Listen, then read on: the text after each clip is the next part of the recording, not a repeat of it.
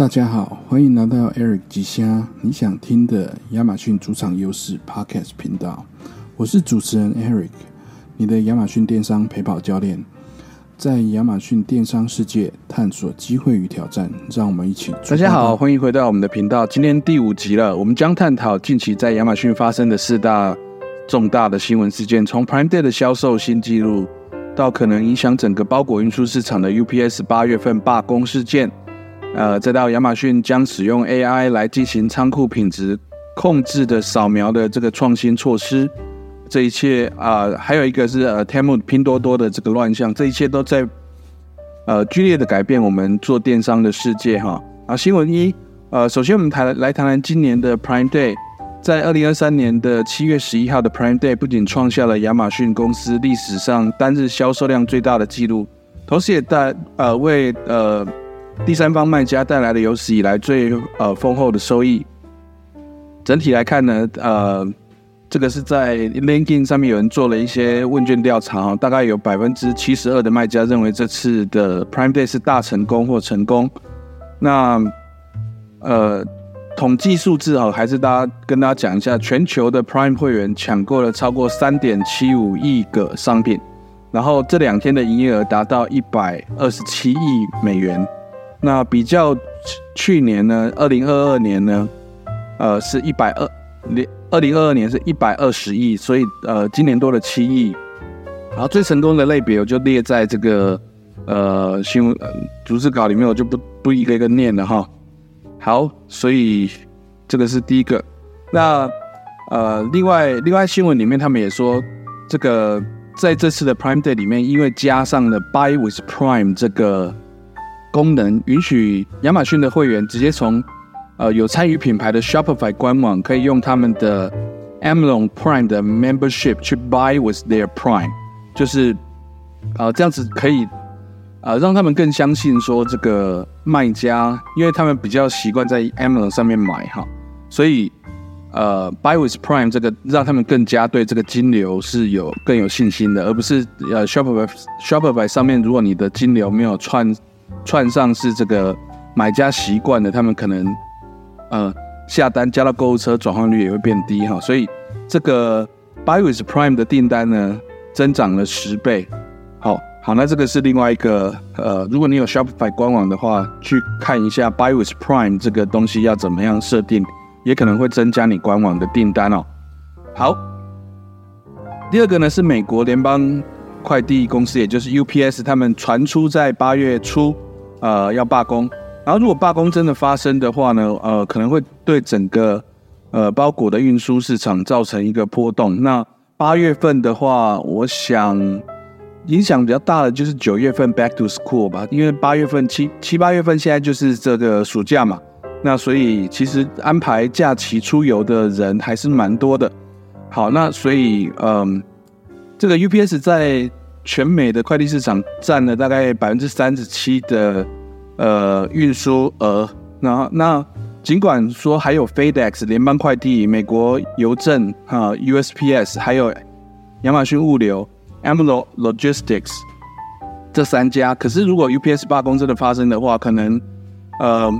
这个包裹都会变慢了，因为 UPS 在二零二二年的话，平均每天大概运送了。两千四百三十万个包裹，好，那这个都还是蛮大的。那，嗯，我想对于 Amazon FBA 的卖家来讲，可能比较没有那么大的影响啦。就是你的货还是会有其他的三家，呃，FedEx 跟 U USPS Amazon Logistic 会帮你送。那如果说你有自发货，或者是你有第三方仓库或 Shopify 有自己在发货，或沃尔玛，呃，或其他的易贝、其他的网站有用 UPS 在固定发货的话。八月份可能要提早做一个呃调整跟安排哦。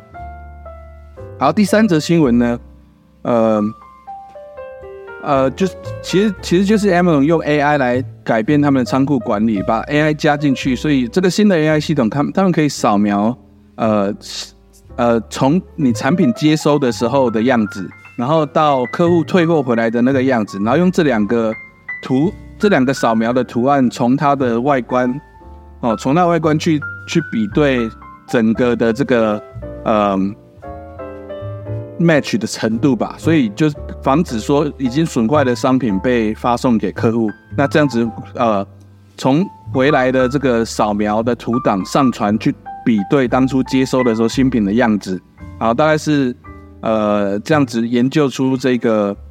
呃机器学习的模型。那这个模型它可以扫描产品，呃。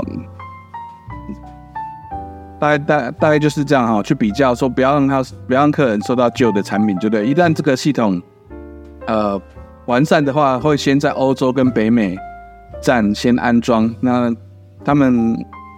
希望是在假日，就是 Q4 之前上线，因为没有人希望会收到损坏的圣诞礼物嘛。好，那这个呃大概是第三则新闻，好，要提升客户的体验，减少退货的电商卖家，这个是。有高度的相关哈，好。那第四则新闻呢是呃，Temu，也就是拼多多的相关的这个企业啊，它在 Prime Day 的期期间，其实那个 Temu 上面有很可怕的这个呃价格啊，通常有低到大概都在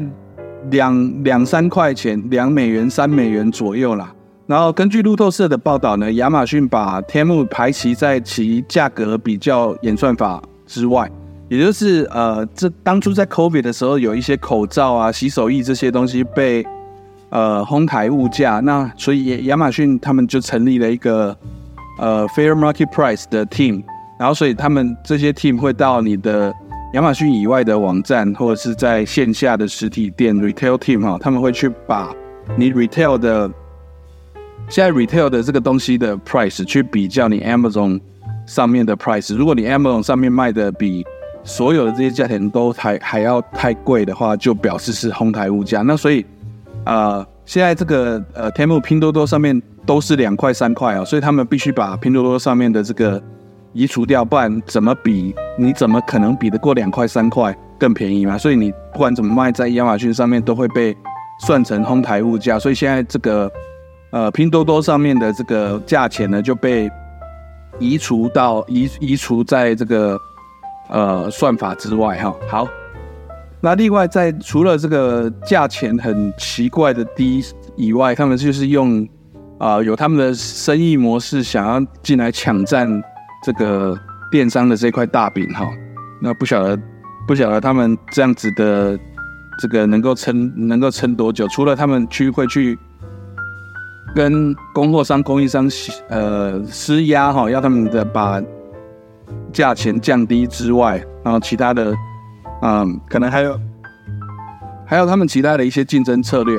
好了，另外除了呃除了这个价钱很低之外，在浏览这些呃拼多多的这些平台上面，有一些亚马卖家开始发现他的呃自己最畅销的产品的 listing。包括他自己拍摄跟编辑的美工的这个图片，然后用这些呃 keyword 所写出来的 listing 一模一样，就被就被被转过去，应该是有人写了软体，跟当初这这种那个 eBay 一样，就直接把 Amazon 的 listing 直接移过去哦。那而且完全一模一样的 listing，在你丢进去 Google 搜寻的的时候，那个拼多多上面的产品价格硬是就比你便宜了百分之三十、四十、五十，甚至。呃，低到两块钱这种，那这这些，呃，这这些产品的销，呃，这些 listing 的出现，也让他发现说，他在过去的一个月的销量下降了百分之二十。好，那这个这个，我觉得，嗯，目前就是有很多人去去拼多多上面去检举哈，检举说他呃盗用图片了。可是，呃，我我这这里跟大家分享一个实际上的做法，就是。呃，第一个，你当然你要先去搜搜看呐，搜搜看你的这些关键字哈，去拼多多 Temu T E M U 上面搜搜看，呃，有没有被盗用？有的话，赶紧去那个 copyright 打 G O V 哈，copyright C O P Y R I G H T 点 G O V as a victory，好，去网站注册你的 listing 图片设计的著作权，那一个。嗯一个 application 好像是七十块美金左右吧那这个 copyright copyright 申请下来的时候这个除了你如果在拼多多被盗用或者是之后你被跟卖或者是盗用图片的时候你就可以相对的用你这个著作权的号码去对亚马逊的平台或其他的平台去进行申诉。好的那以上今天就是 prime day 之后的重大的电亚马逊电商相关的新闻谢谢我们明天见。感谢你收听《日之声》，听众来收介意，请去招恁朋友来听。